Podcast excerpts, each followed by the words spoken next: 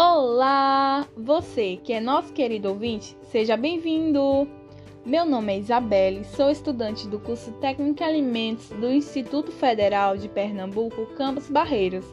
Hoje vamos iniciar uma segunda temporada da nossa série de processamento de alimentos no contexto da agricultura familiar. Desta vez, focaremos nas ferramentas de gestão de qualidade. Gostou do tema? Fica ligado para não perder nada. No mundo globalizado, com as pessoas mais ocupadas fazendo mais refeições fora de casa, a demanda por alimentos processados é cada vez maior. Aproveitando o cenário para criar oportunidades no meio rural, tem crescido também no contexto da agricultura familiar a prática de transformação das matérias-primas em alimentos processados para agregar valor, reduzir perdas, aumentar a vida de prateleira dos alimentos e, é claro, atender às expectativas do consumidor, o qual também procura por praticidade e conveniência ao adquirir um alimento. Com isso, a preocupação com a qualidade sanitária tem sido cada vez maior.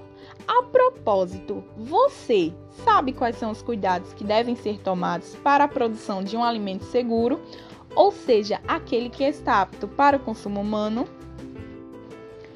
O processamento de alimentos envolve critérios sanitários estabelecidos em legislações específicas, que devem ser obrigatoriamente atendidas, para garantir que o produto final seja seguro para a saúde do consumidor bem como garantir que o empreendedorismo se estabeleça no mercado, já que o público e os órgãos de fiscalização são exigentes.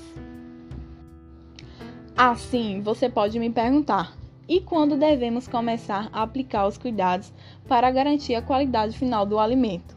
A resposta é simples.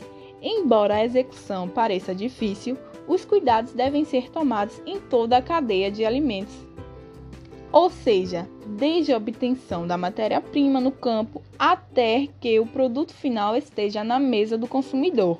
Por exemplo, uma polpa de fruta. Quanto maior for a qualidade da fruta, quanto mais cuidadosa for a colheita, manipulação, transporte, processamento, embalagem e armazenamento, maior será a qualidade do produto final e a garantia da saúde do consumidor.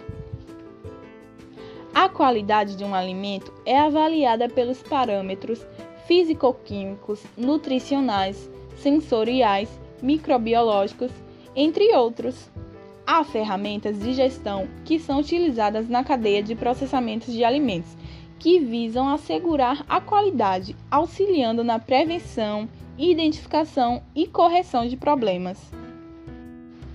Assim, nos próximos episódios, veremos alguns dos cuidados que devem ser tomados e as ferramentas de gestão de qualidade que devem ser seguidas, baseadas na legislação, para compreendermos quais são as condições adequadas para a manipulação dos alimentos.